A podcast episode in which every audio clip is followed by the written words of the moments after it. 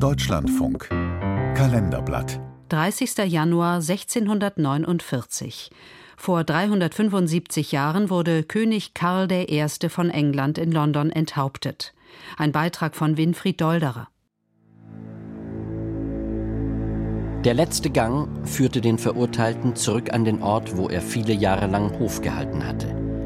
Vom Londoner St. James's Palast eskortierten ihn Bewaffnete durch den gleichnamigen Park zum näher zur Themse hingelegenen königlichen Schloss Whitehall. Unter Deckengemälden des flämischen Meisters Peter Paul Rubens durchschritt er den Bankettsaal und trat durch ein offenes Fenster hinaus in die eiskalte Winterluft, wo eine schwarz verkleidete Bühne aufgebaut war. Dort wartete der Scharfrichter. Die Hinrichtung des englischen Königs Karl I. am 30. Januar 1649 war ein beispielloses Ereignis. Erstmals in der europäischen Geschichte war ein von Gottes Gnaden herrschender Monarch durch Untertanen abgeurteilt worden. Es ging um Steuern und Zölle, um Außenpolitik und auch, wie der Historiker und England-Experte Ronald Asch betont, um Religion. Karls Gattin war eine katholische Französin. Von Anfang an war der Verdacht da, dass Karl I. kein zuverlässiger Protestant sei. Das hat eigentlich das Vertrauensverhältnis von Anfang an belastet.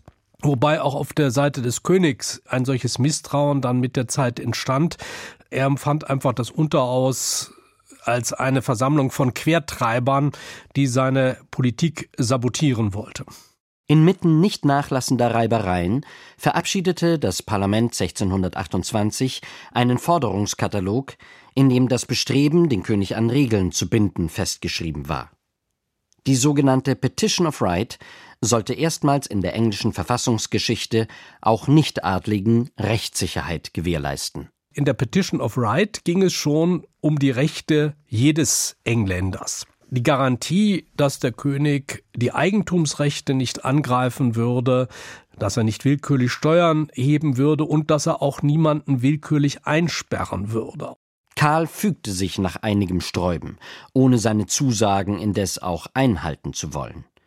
Zu tief saß in ihm die Überzeugung, von Gott allein zur Herrschaft berufen und ihm allein Rechenschaft schuldig zu sein. Die Abgeordneten ließ er wissen, Sie werden im königlichen Wort und in der Macht seiner Majestät ebenso viel Sicherheit finden wie in jedem Gesetz, das sie machen können. Länger als ein Jahrzehnt vermied er es überhaupt noch einmal ein Parlament einzuberufen. Bei seinen Untertanen staute sich in dieser Zeit der Unmut. Als dann im Herbst 1640 ein neues Unterhaus gewählt wurde, gewannen Karls Gegner 90 Prozent der Mandate.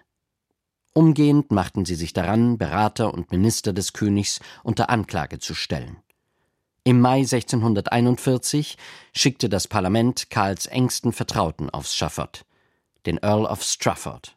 Es gab rein juristisch tatsächlich für diese Hinrichtung im Grunde genommen keine ausreichenden Gründe. Das eigentliche Impeachment-Verfahren war auch gescheitert. Man hat dann einfach ein Parlamentsgesetz verabschiedet, dass der Mann ein Hochverräter sei und hinzurichten sei. Also ohne eigentlich Beweisaufnahme. Damit hatte das Parlament in gewisser Hinsicht die Brücken hinter sich verbrannt.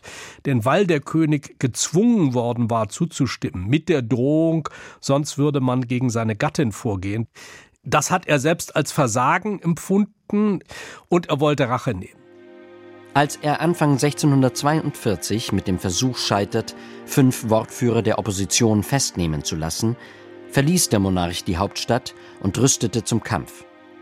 Im englischen Bürgerkrieg waren bis 1648 rund 30.000 Tote zu beklagen. Er endete mit der Niederlage des Königs, der sich seit 1647 im Gewahrsam seiner Gegner befand. Unter diesen gaben die Führer der Parlamentsarmee den Ton an. Sie sannen auf Vergeltung. Während des Bürgerkrieges kommt die parlamentarische Seite immer stärker zu der Position, es gibt so etwas wie Volkssouveränität. Der König ist also eigentlich nur ein Amtsträger. Und wenn er nur ein Amtsträger ist, kann er für Verfehlungen zur Rechenschaft gezogen werden. Karl Stuart, Tyrann, Verräter, Mörder und offener Feind des guten Volkes dieser Nation, soll zu Tode gebracht werden, indem sein Kopf von seinem Körper getrennt wird.